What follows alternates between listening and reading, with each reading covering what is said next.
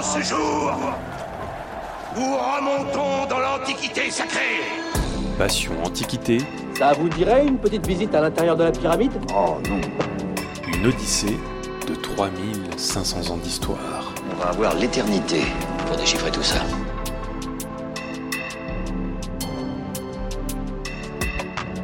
Quand on pense à l'Antiquité, on pense en général à Jules César, les pyramides d'Égypte, ou peut-être les philosophes grecs.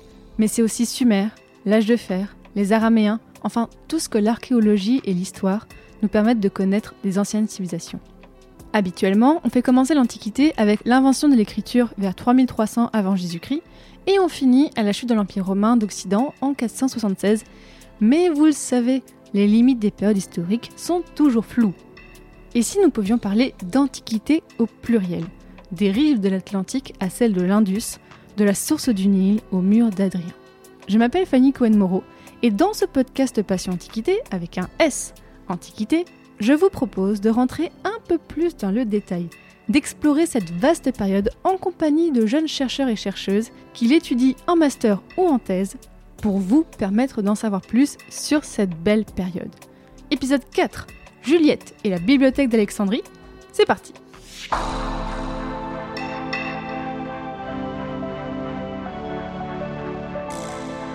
Bonjour à toutes et à tous.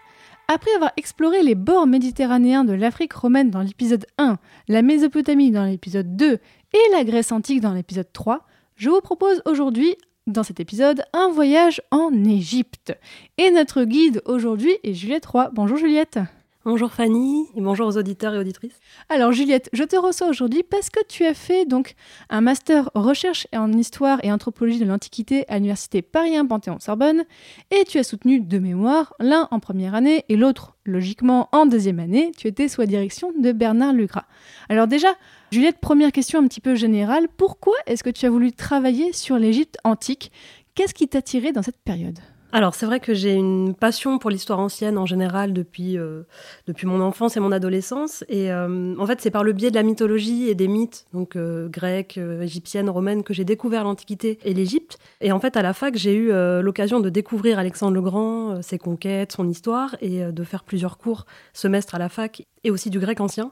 Et ça a confirmé en fait mon intérêt pour cette période et pour ce personnage. Et donc arrivé en master, je me suis dit ben, comment je pourrais mêler ma passion pour l'Égypte et pour Alexandre le Grand et euh, eh bien en travaillant sur l'Égypte grecque, donc euh, l'Égypte hellénistique, cette période euh, donc après Alexandre le Grand.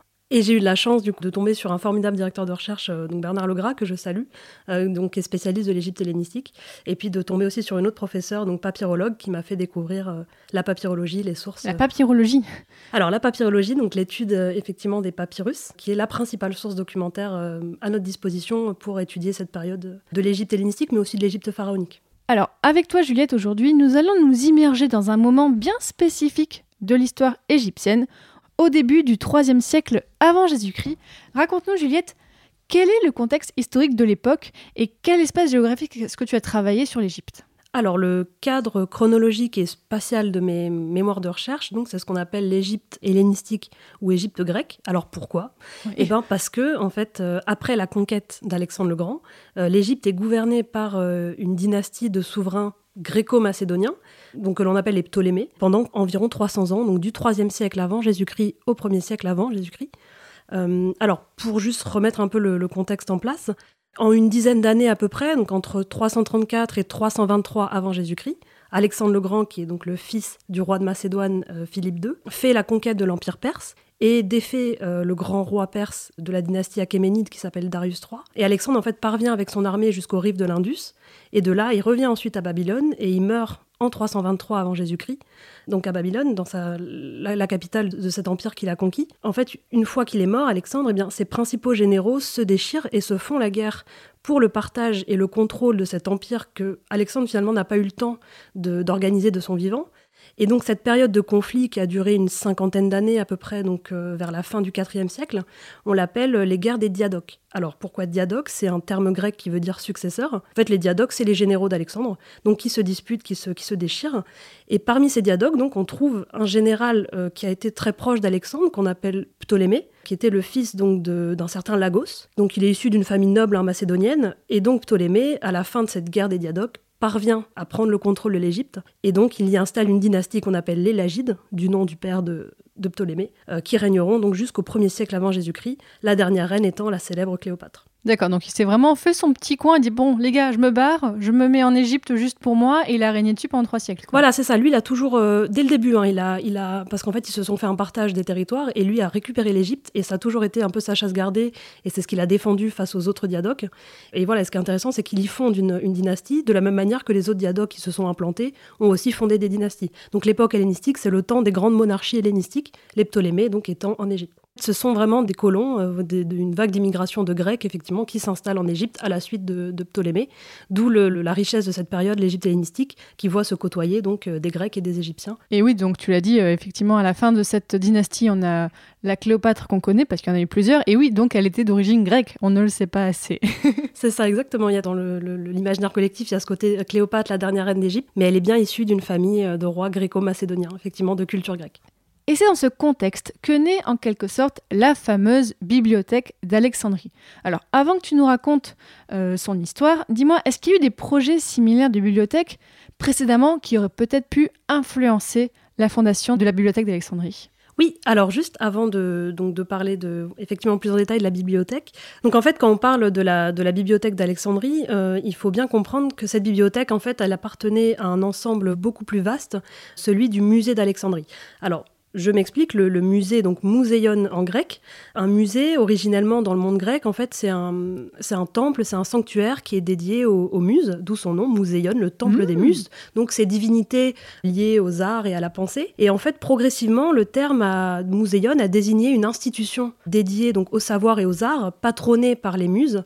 Et donc, le plus célèbre de ces musées, c'est donc le musée d'Alexandrie, qui abritait la fameuse bibliothèque. Donc, il s'agit bien de deux institutions, le musée et la bibliothèque qui ont des fonctionnements différenciés, on va le voir, mais qui sont complémentaires et en synergie puisque le musée abrite la bibliothèque. Et donc pour revenir euh, sur la bibliothèque d'Alexandrie, c'est vrai qu'au regard de sa très grande notoriété, les chercheurs se sont demandé finalement, euh, les Lagides, quand ils ont fondé cette institution, est-ce qu'ils ont été des innovateurs ou est-ce qu'ils ont été des continuateurs ou les deux à la fois? Et donc c'est pour ça que les, historiens ont cherché à, en fait, à trouver peut-être des modèles qui auraient influencé cette bibliothèque au niveau de euh, trois aires géographiques. Si on reste en Égypte, en Égypte pharaonique, en fait, il y a pas eu de projet similaire ou équivalent à la bibliothèque d'Alexandrie, c'est-à-dire une bibliothèque royale en revanche, en Égypte, euh, notamment au niveau de la campagne, euh, il y avait une vie culturelle et une vie euh, livresque, je dirais. C'est-à-dire qu'il y avait des petites, en fait, des petites bibliothèques locales qu'on appelait les maisons de vie, qui étaient donc rattachées administrativement à des temples. Et c'est donc ces petites bibliothèques renfermaient un savoir sacré, et c'était des lieux d'enseignement des, enfants des élites. Mais c'est pas des, modèles qui ont pu influencer la bibliothèque d'Alexandrie parce qu'elles n'avaient pas la vocation encyclopédique et puis la, la, taille, la dimension de la bibliothèque d'Alexandrie. Euh, en dehors de l'Égypte, si on sort de l'Égypte, on se rend compte que euh, c'est pas le seul territoire à avoir possédé de grandes collections de manuscrits réunis en bibliothèque. Donc c'est pour ça que certains historiens ont émis l'hypothèse que la fondation de la bibliothèque d'Alexandrie par Ptolémée a pu être influencée par des modèles préexistants de bibliothèques en Mésopotamie, un espace géographique que Ptolémée a pu connaître dans le cadre de la conquête d'Alexandre. Alors sans trop m'étendre parce que je suis pas spécialiste, et je renvoie ici aux travaux de Philippe Clancier et de Francis Johannes pour ceux que ça intéresse, c'est vrai qu'en Mésopotamie, il y avait donc de grandes bibliothèques à vocation encyclopédique qui abritaient de riches collections de tablettes, notamment la bibliothèque d'Assurbanipal à Ninive, donc la capitale assyrienne, 25 000 tablettes au 7e siècle, et aussi on a donc les Aguiles à Babylone, qui est en fait le temple dédié à la divinité de la ville et qui renfermait aussi des euh, des, collections de tablettes. Et comme la Babylonie a été conquise par Alexandre, il est possible que Ptolémée a pu connaître le fonctionnement de cette bibliothèque. Ouais, ça semble logique. Mais il faut quand même rester prudent parce qu'en fait, les sources antiques ne permettent pas de faire un, d'établir un lien entre la création de la bibliothèque d'Alexandrie et les bibliothèques mésopotamiennes qui fonctionnaient encore au début de l'époque hellénistique. Donc d'où voilà la nécessité de rester prudent. Et en fait, le meilleur modèle, euh, finalement, le, modèle le plus convaincant et le plus crédible, c'est la Grèce, et notamment Athènes, qui depuis l'époque classique est un centre culturel extrêmement vivant, et plus précisément à Athènes, on a donc l'école de philosophie qui a été fondée par Aristote en 335 avant Jésus-Christ, qu'on appelle le lycée, et en fait, le lycée d'Aristote, les historiens se sont dit que ça pourrait être un très bon modèle pour la fondation de, la bibliothèque d'Alexandrie parce que c'est une école qui, en fait, s'est constituée autour de trois principes qu'on va retrouver ensuite dans le fonctionnement de la bibliothèque d'Alexandrie. Donc, ces trois principes, c'est quoi? Bien, c'est déjà tout d'abord le principe du travail en commun, c'est-à-dire une démarche collective, le fait que des chercheurs et des savants travaillent en commun, c'est ce qui va se passer pour la bibliothèque d'Alexandrie. Deuxième chose très importante, important, une recherche encyclopédique et universaliste, c'est-à-dire une recherche qui embrasse tous les savoirs, à la fois grecs et à la fois non grecs, puisqu'en fait l'école d'Aristote, enfin la philosophie d'Aristote est très imprégnée de, culture grecque et aussi de culture non grecque. Il y avait un vrai intérêt pour euh, ce qu'un chercheur italien a appelé les sagesses barbares, c'est-à-dire les, les savoirs en fait non grecs. Dernière chose, c'est donc troisième principe, c'est euh, le rôle de l'écrit et le fait donc d'écrire des traités, le fait d'écrire des, euh, ouvrages. Ça, euh, c'est fondamental pour comprendre Aristote. Et donc ces, principes-là se sont retrouvés à Alexandrie, dans la bibliothèque d'Alexandrie. Et là, c'est par le biais d'un homme qu'on appelle Démétrios de et qui est le fondateur, en tout cas le père spirituel, disons, de la bibliothèque d'Alexandrie.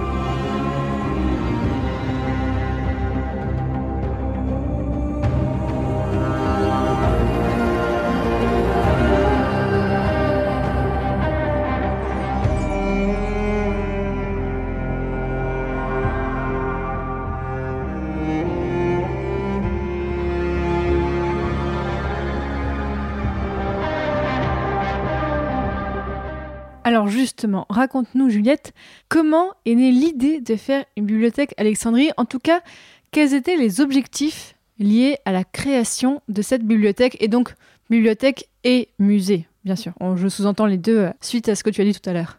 Alors, avant de revenir plus en détail effectivement sur Démétrios de Phalère, donc l'artisan du projet de la, bibliothèque, c'est important de parler donc des objectifs de, création. Donc, en créant cette bibliothèque, Ptolémée et Démétrios poursuivent au moins trois objectifs qui en fait convergent pour exalter euh, le, pouvoir royal.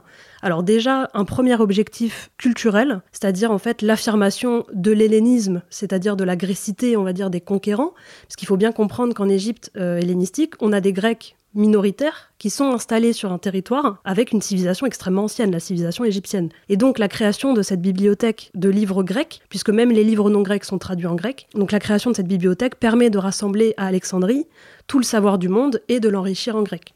C'est un peu du soft power, quoi. C'est totalement ça. C'est clairement une, manière de mettre en valeur, si tu veux, la culture grecque de, Ptolémée, de, lui de se revendiquer vraiment grec sur un territoire qui a une civilisation déjà très ancienne, effectivement. Et deuxième objectif, là, très important, d'ordre de, prestige culturel, puisqu'en fait, il faut que les richesses de cette bibliothèque surpassent toutes les autres bibliothèques du monde connu. Puisqu'en fait, cette bibliothèque, elle doit permettre de rassembler euh, les savants les plus réputés, les écrivains les plus talentueux de toutes les régions du monde grec. Parce qu'en fait, il faut bien comprendre que euh, dans les grandes monarchies hellénistique, le savoir intellectuel et scientifique, c'est quelque chose qui est recherché, qui est honoré, qui est valorisé. C'est-à-dire que autant les Ptolémées en Égypte que les Séleucides, alors les Séleucides c'est une autre dynastie hellénistique qui elle est implantée en Syrie, autant les Ptolémées en Égypte que les Séleucides en Syrie, tous ces souverains finalement se sont euh, efforcés d'établir leur suprématie culturelle en dotant leur capitale de bibliothèques. Les rivalités entre les monarchies hellénistiques, elles se jouent pas que sur le plan de la guerre.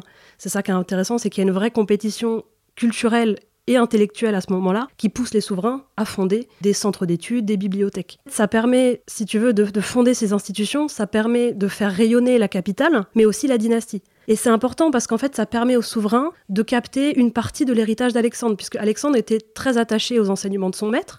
C'est quelqu'un qui valorisait le savoir intellectuel. La conquête, c'est pas seulement une conquête militaire, hein, c'est une conquête dans laquelle il y avait des scientifiques. Donc il y, a tout un volet scientifique en fait à la conquête d'Alexandre. Il y a aussi cette idée que l'on retrouve euh, à l'époque médiévale, notamment euh, avec les miroirs aux princes. Eh bien, de la même manière que euh, qu'il y avait des miroirs aux princes pour l'éducation des jeunes princes, eh bien à l'époque hellénistique, il y a aussi cette idée que le bon roi hellénistique, c'est tout un homme éclairé, c'est avant tout un homme éduqué.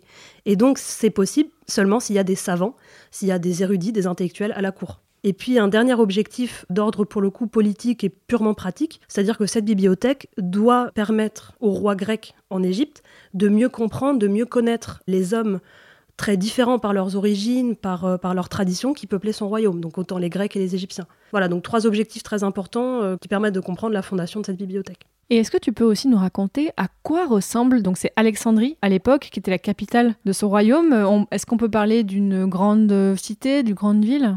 C'est vrai qu'il y a une originalité en Égypte lagite, c'est le nombre assez restreint de cités grecques. En fait, on, on considère qu'il y a trois grandes cités grecques. Donc pour deux d'entre elles, il n'y a pas de débat.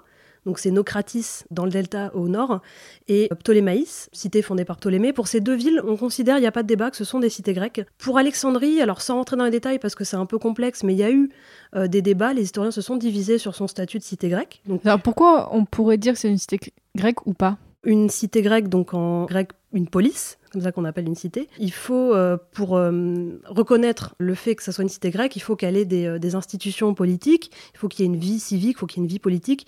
Et en fait, c'est ce qu'a pu diviser les chercheurs sur Alexandrie, c'est le fait qu'en fait, c'est une cité qui est rattachée à une tradition grecque et qui possédait des institutions politiques que l'on a pu retrouver à Athènes ou à Sparte, par exemple une, assemblée du peuple, des conseils, mais c'est une cité qui est la capitale d'un royaume. Donc ce n'est pas une ville indépendante, ce n'est pas une cité indépendante comme a pu l'être Athènes ou Sparte. Donc les chercheurs ont pu être divisés sur ce statut de cité grecque. Ce qui est sûr, par contre, c'est que c'est vraiment une cité qui est rattachée à une tradition grecque de par euh, la forme de sa, de sa ville ou le tracé des rues. Parce que donc Alexandrie, pour rappel, elle a été fondée par Alexandre le Grand en janvier 331 avant Jésus-Christ, donc dans le cadre de sa conquête de l'Égypte. Et, euh, et donc elle est assez récente en fait par rapport à quand les Ptolémées arrivent. Oui, tout à fait, elle est assez récente. Alexandre du coup a fondé euh, une vingtaine hein, d'Alexandrie dans tout, dans tout l'Empire perse. Et donc effectivement, elle est assez récente. Et en fait, il a confié donc le, le, plan de la ville à un architecte grec qui a fait un plan qu'on appelle un plan hippodamien. Donc c'est un plan en damier, c'est typiquement grec, c'est-à-dire qu'en fait c'est des rues euh, rectilignes qui vont se croiser en angle droit et ça va faire des îlots rectangulaires, donc ce qu'on appelle un plan en damier. C'est typiquement grec. Comme les États-Unis en fait. Oui, voilà, c'est ça exactement, qui a été repris alors après modèle d'urbanisme qu'on retrouve dans, dans, pas mal de villes, mais à ce moment-là, c'est vraiment typiquement grec, repris par les Romains d'ailleurs. Et puis aussi, on trouvait à Alexandrie euh, des espaces et des bâtiments typiquement grecs. On retrouvait bon des temples, il y a eu un gymnase, il y a eu un, enfin des gymnases, un amphithéâtre. Il y avait aussi également donc le quartier royal avec les palais et le musée et la bibliothèque d'Alexandrie. J'invite les auditeurs à écouter l'épisode précédent où on a parlé justement des cités grecques et des athlètes grecs où on voit que les gymnases sont très très très importants en Grèce antique. Tout à fait. Bah, à Alexandrie, il y avait aussi une, une importante vie, euh, vie sportive. Et puis oui, effectivement, c'est euh, là pour le coup un gymnase amphithéâtre, euh, c'est vraiment typique de, de la culture grecque. Et d'ailleurs, est-ce que le fameux phare d'Alexandrie a déjà été construit à l'époque que tu étudies? Alors effectivement, donc le, célèbre phare d'Alexandrie, son nom phare vient de l'île de Pharos, sur lequel il est implanté, qui est en fait une petite île en face d'Alexandrie et qui est rattachée à la ville par une grande digue. La construction de ce phare en fait a débuté donc sous Ptolémée Ier, mais son inauguration, elle s'est faite sous son fils, Ptolémée II, donc après une dizaine d'années de travaux à peu près. Euh, ce qui est intéressant avec ce phare, c'est qu'on a conservé des documents iconographiques le représentant et qui ont permis aux historiens de faire des reconstitutions du phare. Donc il était considéré comme une des sept merveilles du monde antique, donc euh, assez grand, hein, 100 mètres de hauteur à peu près. Oui, aujourd'hui il n'y a plus rien. Voilà, exactement, puisqu'en fait, euh, c'est un tremblement de terre qui l'aurait détruit. Sa fonction première étant de, euh, de guider, les, euh, guider les navires au loin. Et les historiens estiment qu'il avait, un rayon de visibilité de 50 km à peu près, donc ce qui est assez grand, effectivement, assez important. Alors, pour revenir à la bibliothèque, Juliette, tu as beaucoup étudié son fondateur, on, on en a parlé, Démétrios de Phalère. Alors, qui était-il? D'où vient-il? Quels sont ses réseaux? Quelles sont ses influences à ce Démétrios? Mon M1 en particulier était un mémoire monographique, donc dédié à la partie égyptienne de la carrière de Démétrios de Phalère, puisque Démétrios de Phalère, comme son nom l'indique, c'est quelqu'un qui est originaire du Dème, c'est-à-dire du quartier de Phalère à Athènes. Alors Phalère, c'est un des trois, euh, c'est un des ports mineurs d'Athènes. Et donc Démétrios, en fait, il est, donc, il est né aux alentours de 350 avant, avant Jésus-Christ. Il est d'une origine sociale plutôt, plutôt modeste. Mais ce qui est intéressant, c'est qu'il a eu, on sait qu'il a eu une solide formation philosophique à Athènes auprès d'un disciple d'Aristote qui s'appelle Théophraste. Donc Démétrios, c'est un philosophe de l'école d'Aristote qu'on appelle les péripatéticiens. Les fameux. Exactement, parce que, on aura l'occasion d'en reparler, mais parce que le maître avait l'habitude de faire cours, de donner cours en se baladant le long d'un portique qu'on appelle un péripathos en grec. Et donc, euh, de Phalère, c'est un homme qui a eu un rôle politique important à Athènes dans le cadre des guerres des Diadoques. Alors, sans trop rentrer dans les détails, en fait, euh, il a été placé à la tête de la cité en tant que gouverneur par un des Diadoques, qui lui a demandé donc de diriger la cité en son nom pendant une dizaine d'années. Donc c'est quelqu'un qui a eu une expérience politique, hein, une expérience d'administrateur. On a des sources épigraphiques qui nous permettent de euh, reconstituer son œuvre de législateur à Athènes. Donc à la fois un homme de culture et à la fois un homme politique euh, à Athènes. Et en fait, il est, euh, bon, il est obligé de, de s'exiler, c'est-à-dire qu'il est contraint de fuir la cité parce qu'elle est reprise par un autre diadoque. Donc il est en exil et en fait à la mort de son protecteur, donc il euh, bon il a plus de protecteur, donc il décide. Euh, là on ne sait pas très bien en fait les circonstances de son arrivée en Égypte, mais on sait qu'il s'est rendu auprès de Ptolémée Ier en Égypte et qu'il est devenu donc son conseiller politique et donc il entame une deuxième carrière politique euh, en Égypte et c'est lui donc qui aurait conseillé Ptolémée de fonder donc la bibliothèque d'Alexandrie. Alors une fois qu'elle était fondée, est-ce qu'on connaît des choses sur, on va dire, l'agencement donc du musée et de la bibliothèque Est-ce qu'on a des témoignages de l'époque qui nous racontent comment étaient ces bâtiments, enfin ces institutions? Le musée et sa bibliothèque, comme euh, les autres bibliothèques royales, sont en réalité très mal connus. Les sources antiques et les vestiges archéologiques ne permettent pas du tout de restituer un tableau euh, satisfaisant de son fonctionnement, de euh, son personnel ou de son architecture. D'ailleurs, comme le dit un, spécialiste de la bibliothèque d'Alexandrie qui s'appelle Christian Jacob, j'aimerais le citer parce que je trouve qu'il a une phrase très intéressante. Il dit Origine, modèle fondateur de tout projet de rassemblement de la mémoire écrite, la bibliothèque d'Alexandrie paraît de nos jours étonnamment abstraite et paradoxale. Comment une telle institution a-t-elle pu s'évanouir dans la tradition au point de nous laisser si peu de documents sur son fonctionnement, son personnel, son architecture, son atmosphère? Donc c'est intéressant parce que ça nous montre qu'effectivement on a très peu de sources et les sources qui parlent de la, du musée de la bibliothèque sont en réalité très tardives, ne sont pas du tout contemporaines, ce qui complique la chose. Alors il y a un autre débat concernant la bibliothèque, j'avais commencé à le dire euh, sur le fait que ce soit deux institutions différentes mais complémentaires, c'est qu'il y a une difficulté de définir sa réalité physique, sa matérialité faute de sources. Euh, je m'explique. On sait que la bibliothèque se trouvait au sein du complexe du, musée. La difficulté, en fait, c'est de savoir si la bibliothèque, est-ce qu'elle renvoie à une collection de rouleaux de papyrus rangés sur des étagères à disposition des chercheurs, ou est-ce qu'elle était, au sens moderne du terme, un lieu et un bâtiment qui étaient délimités spatialement et donc distincts des espaces du musée avec des aménagements. Alors comme l'a montré un chercheur qui s'appelle Luciano Camfora, euh, il faut revenir en fait à la terminologie grecque du mot. Le terme bibliothèque, en grec, désigne avant tout le rayonnage sur lequel le rouleau est disposé, et donc par extension, le terme doit être compris comme l'ensemble de la collection de rouleaux, et par métaphore le lieu physique où étaient entreposées ces bibliothèques. Et donc cet auteur a formulé l'hypothèse que les manuscrits se trouvaient en fait dans le musée, le long d'une grande galerie couverte, qu'on appelle en grec un péripathos, et qui est en fait un promenoir qui sert de lieu d'enseignement et de discussion des savants. Et donc, concernant le musée et son agencement spatial, là, on est tributaire d'une seule source antique. Euh, oui, ça fait pas beaucoup, ça. Assez, ouais, qui nous donne en fait la description de, de ce lieu. Donc, c'est Strabon, un géographe, qui, qui, a donné une description assez courte hein, de, du musée. En fait, il dit que donc le musée était installé dans l'enceinte du quartier royal euh, qui comprenait aussi les palais, donc juste à côté du lieu de vie et de résidence des, des rois. Et il nous dit aussi que le musée possédait donc un grand promenoir, le péripathos, et euh, une exèdre. Alors, une exèdre en grec, qu'est-ce que c'est? C'est une espèce de salle, en fait, couverte ou pas couverte, semi-circulaire, dans laquelle il y avait des, euh, des bancs et des sièges pour permettre, c'était vraiment une salle de conversation, hein, pour permettre la discussion, pour permettre la conversation. Donc il y avait ce péripathos, cet exèdre, et puis le réfectoire, en gros, des, euh, savants.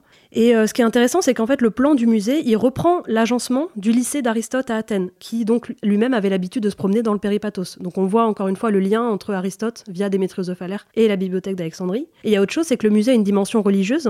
C'est en fait un complexe qui est pensé comme un sanctuaire dédié aux muses, enfin dédié aux sciences, pardon, parrainé par les muses et euh, qui contenait des aménagements donc pour l'activité intellectuelle. Et c'est intéressant parce que Strabon mentionne en fait l'existence d'un prêtre affecté aux muses euh, qui était nommé par les rois. Donc c'est intéressant parce qu'il devait sans doute y avoir donc à l'intérieur du musée un espace religieux qui était dédié à ces divinités des sciences, du savoir. Donc en fait, ce qu'on apprend avec toi, Juliette, c'est que cette bibliothèque dont on ne sait pas grand-chose était faite finalement un espace multiculturel destiné à l'échange des savoirs entre les savants, mais aussi avec aussi un petit côté religieux en plus, quoi. Ouais, c'est ça exactement. C'était vraiment un, endroit euh, assez pluriel qui en fait était au sein d'un complexe plus large dans lequel évoluaient effectivement les chercheurs, les savants, les érudits, un peu à la manière, je dirais, d'une d'une université. En fait, le musée, la bibliothèque a été comparé à des universités un peu modernes où tu as, euh, oui, des labos, où tu as des bibliothèques, où tu as euh, plusieurs espaces comme ça qui qui sont en synergie. Et c'est un peu le cas de ce musée et de sa bibliothèque bibliothèque, qui étaient donc les instruments de travail des chercheurs.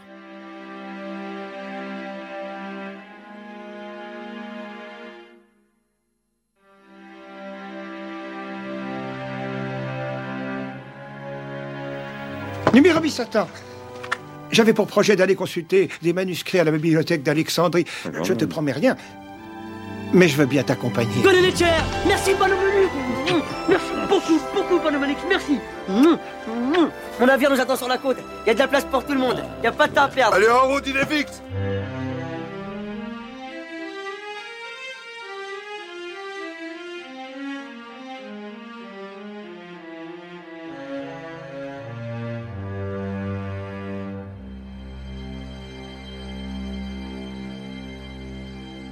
On vient d'entendre un extrait de Astérix et Obélix Mission Cléopâtre. C'est un point de vue, bien sûr, du XXe siècle sur la bibliothèque, mais est-ce qu'on sait ce que contenait la bibliothèque?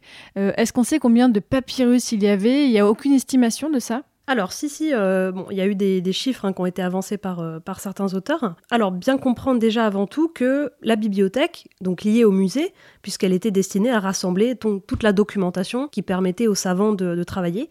Et comme j'ai déjà un petit peu évoqué avant, la vocation de la bibliothèque d'Alexandrie, elle est encyclopédique et universaliste. C'est-à-dire que le, le- le but, c'est vraiment de rassembler tout le savoir du monde.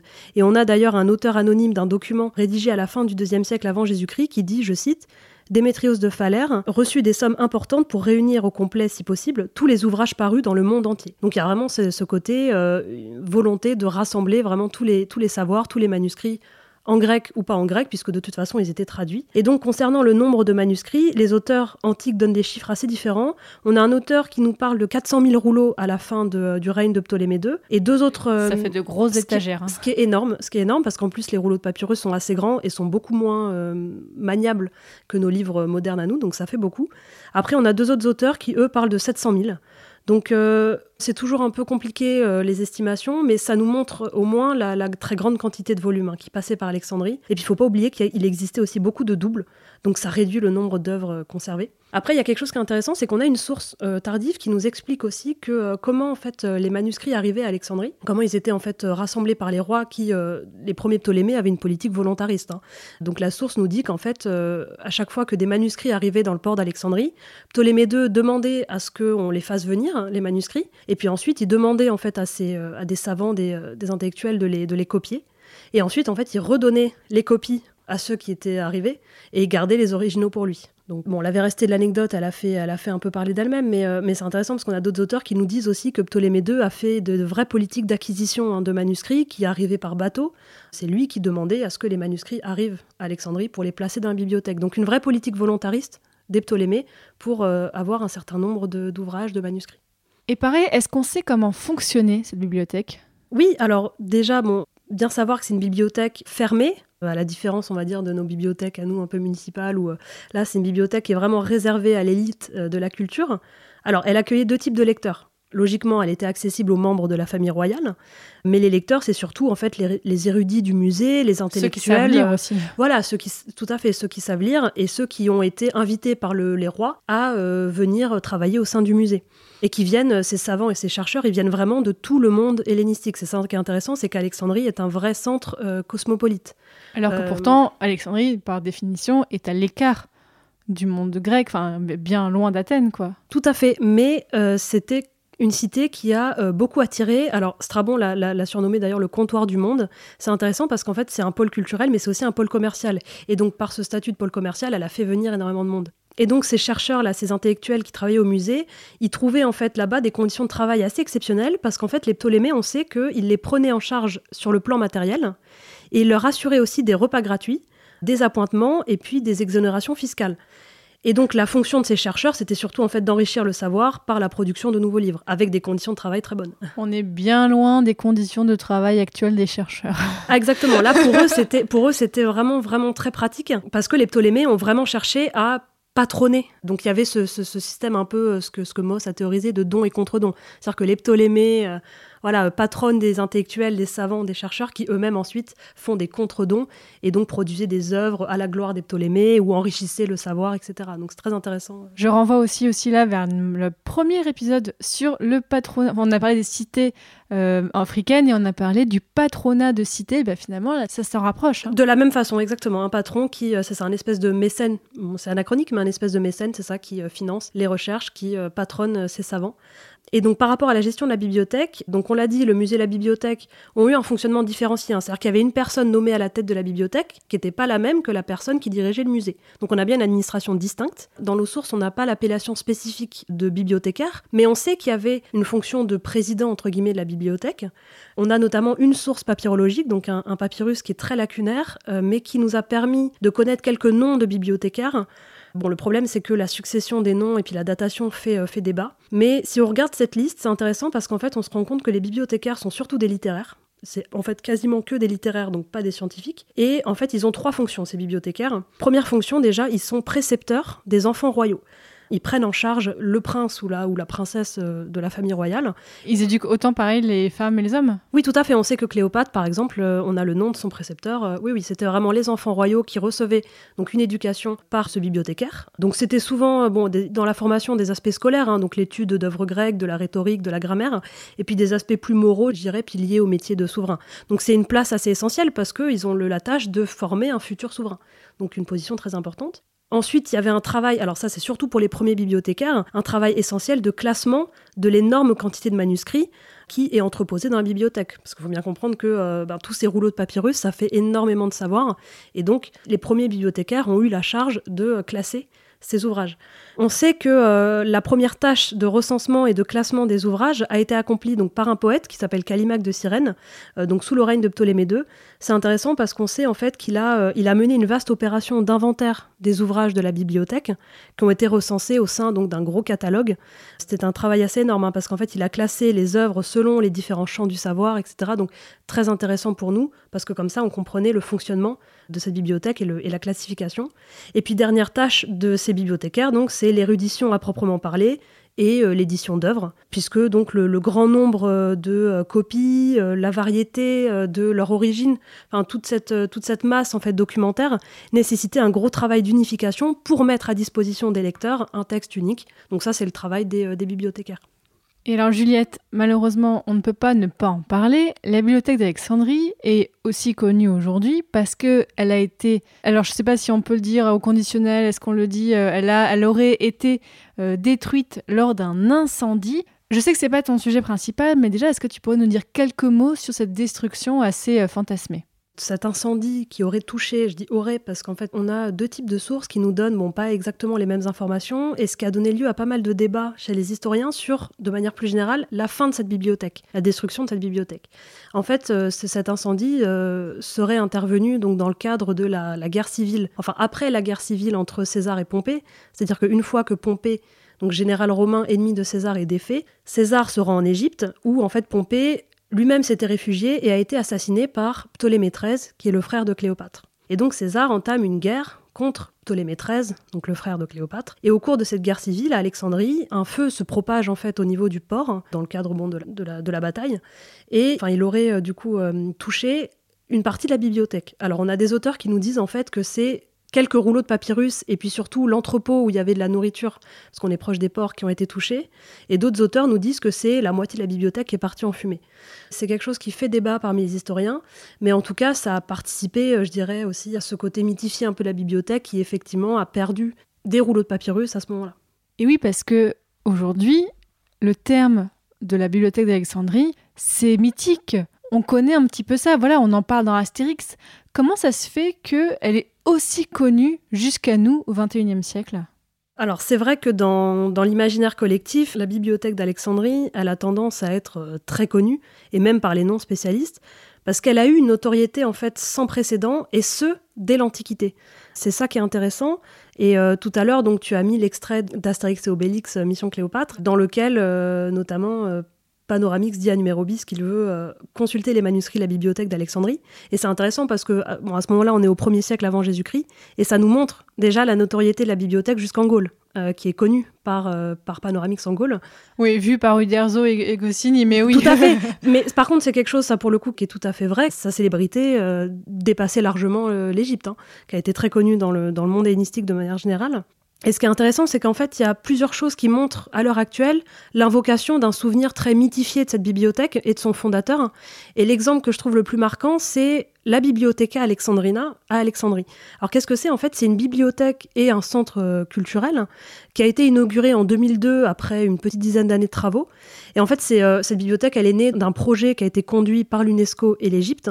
Et ce qui est intéressant, c'est qu'elle a été construite, cette Bibliotheca Alexandrina, sur euh, l'emplacement approximatif, on va dire, de l'édifice antique de la bibliothèque d'Alexandrie. On ne sait pas exactement où est-ce qu'elle était. On sait que le musée donc, et la bibliothèque étaient dans le quartier des, des palais. Et donc, ils ont décidé, voilà, sur cet emplacement hypothétique, de euh, refaire une bibliothèque moderne avec euh, donc une architecture euh, très particulière. Enfin, c'est vraiment un très très beau bâtiment. Et bon, ce qui est intéressant, c'est qu'en fait, dans le hall d'entrée de cette bibliothèque, on a une statue fictive contemporaine hein, de Démétrios de Phalère où on le voit donc avec un rouleau de papyrus. Et puis on a une inscription trilingue, donc en arabe, notamment en arabe, en anglais et en grec, qui dit voilà que c'est Démétrios de Phalère, que c'est le fondateur de la bibliothèque. Et puis en fait, à l'extérieur de la bibliothèque, au niveau des jardins et puis devant, vous avez des, euh, enfin, on peut observer des statues des Ptolémées qui ont été sorties de l'eau et qui ont été placées là euh, pour euh, en décoration. Donc tout est fait en fait pour relier. C'est intéressant pour relier cette bibliothèque à son, je dirais, son prédécesseur antique, ce qui montre donc, je dirais, la réception de cette bibliothèque à l'heure actuelle.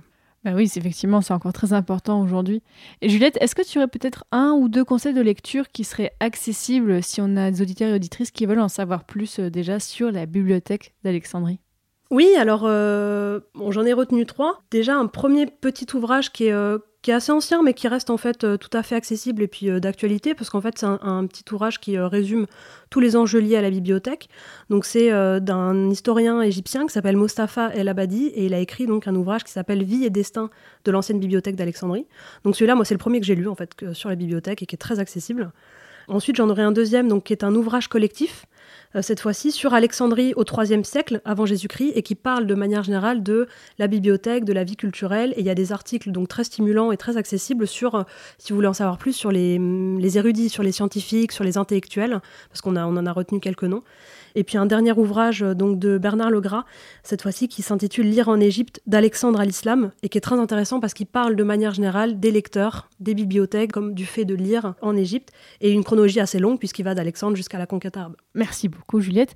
Euh, depuis que tu as fait ton master euh, d'histoire antique, qu'est-ce que tu fais? Et est-ce que tu as des projets pour le futur déjà? Une fois que j'ai soutenu mon, mon M2, je me suis donc dirigée vers les concours de l'enseignement, donc euh, le CAPES, l'agrégation d'histoire géo. Donc la première année, j'ai passé les deux concours et euh, donc j'ai raté l'agrégation, mais j'ai eu le CAPES. Donc j'ai décidé l'année d'après, donc l'année dernière, de euh, retenter l'agrégation, que j'ai encore une fois loupé à quelques points, mais du coup ça m'a permis cette année de commencer mon stage donc de professeur stagiaire dans le secondaire. Donc j'enseigne voilà depuis septembre dans un lycée. Donc j'ai des secondes et des premières STMG. Et comme projet, bah, c'est vrai qu'au départ, j'aurais bien aimé poursuivre en thèse, parce que en M2 en fait j'ai fait un travail euh, qui élargissait ce qui avait été fait en M1 et que j'ai pas réussi à mener. C'est normal en un an on n'a pas le temps de, tout aborder. Donc je m'étais dit que ça, pourrait être très intéressant de le faire en thèse. Mais c'est vrai que bon la situation actuelle de la recherche en histoire euh, bon les difficultés liées à l'université font que c'est encore en débat euh, pour moi. Mais j'ai un autre projet c'est de passer une certification. Donc la certification langue et culture de l'antiquité qui me permettrait d'enseigner en fait dans le secondaire en plus de l'histoire géographie d'enseigner le grec et la civilisation grecque qui me passionne tant ah bah oui, on l'a entendu effectivement. Pour finir, Juliette, est-ce que tu aurais un conseil pour quelqu'un qui voudrait, alors attention, c'est très spécifique, mais je suis sûre que c'est possible, quelqu'un qui voudrait étudier l'Égypte au IIIe siècle avant Jésus-Christ?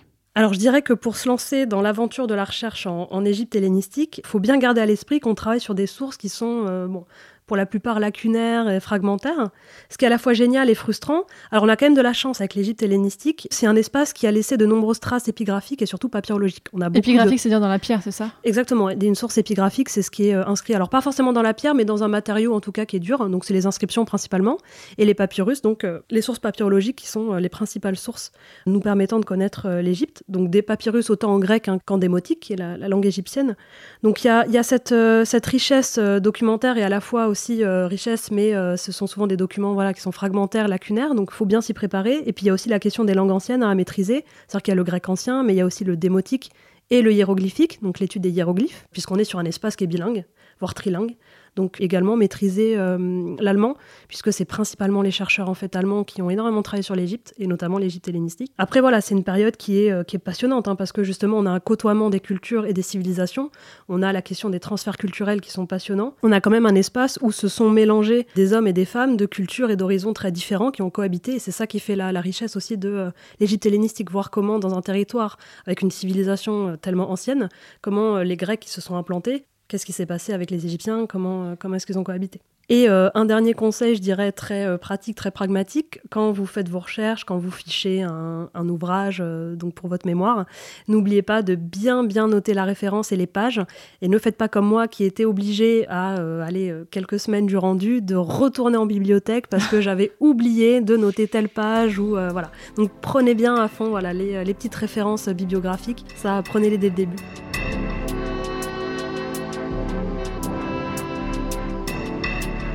Maintenant, chers auditeurs et auditrices, vous savez que l'Égypte a eu une partie où elle était dirigée par des Grecs. Et oui, tout à fait, l'Égypte a été grecque à un moment. Vous savez qui étaient les Ptolémées, vous en connaissez plus sur Alexandrie et bien sûr sur sa bibliothèque, la fameuse bibliothèque d'Alexandrie. Donc merci beaucoup Juliette Roy pour tout ce que tu nous as raconté et puis bonne continuation euh, pour la suite. Ben, merci à toi Fanny. Je le dis aux auditeurs et auditrices, on vous mettra sur le site. Alors c'est le site c'est passionmédiéviste.fr et il y a un onglet Passion Antiquité pour retrouver tous les épisodes. Donc on mettra un article avec des conseils de lecture qu'a fait Juliette pour qu'on aille plus loin, des petits résumés. On vous mettra un arbre généalogique des Ptolémées, parce que oui, effectivement, il y en a plein, il y en a plus qu'à 13 au moins des Ptolémées. On vous mettra bien sûr des cartes pour que vous puissiez un peu plus vous y repérer. Et tant que vous êtes sur le site, eh bien, profitez-en, allez voir les autres épisodes de Passion Antiquité. Voilà, on vous les a un petit peu euh, teasés euh, tous les autres.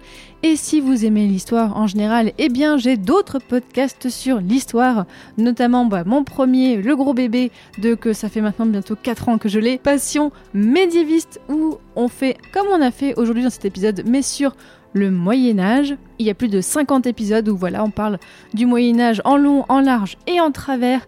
Et j'ai mon autre podcast Passion moderniste où là donc on parle d'histoire moderne. Pour rappel, l'histoire moderne c'est de l'année 1500 à 1800, donc en gros en gros de la Renaissance à la Révolution française.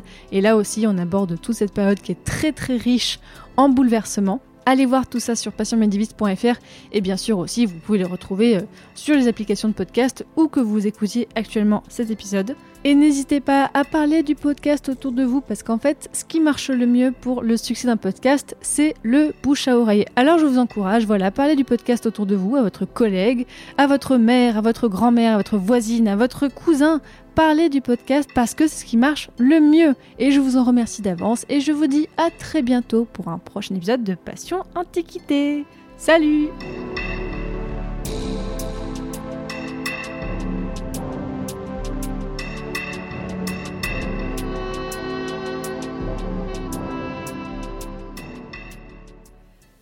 Et voilà ah, ah.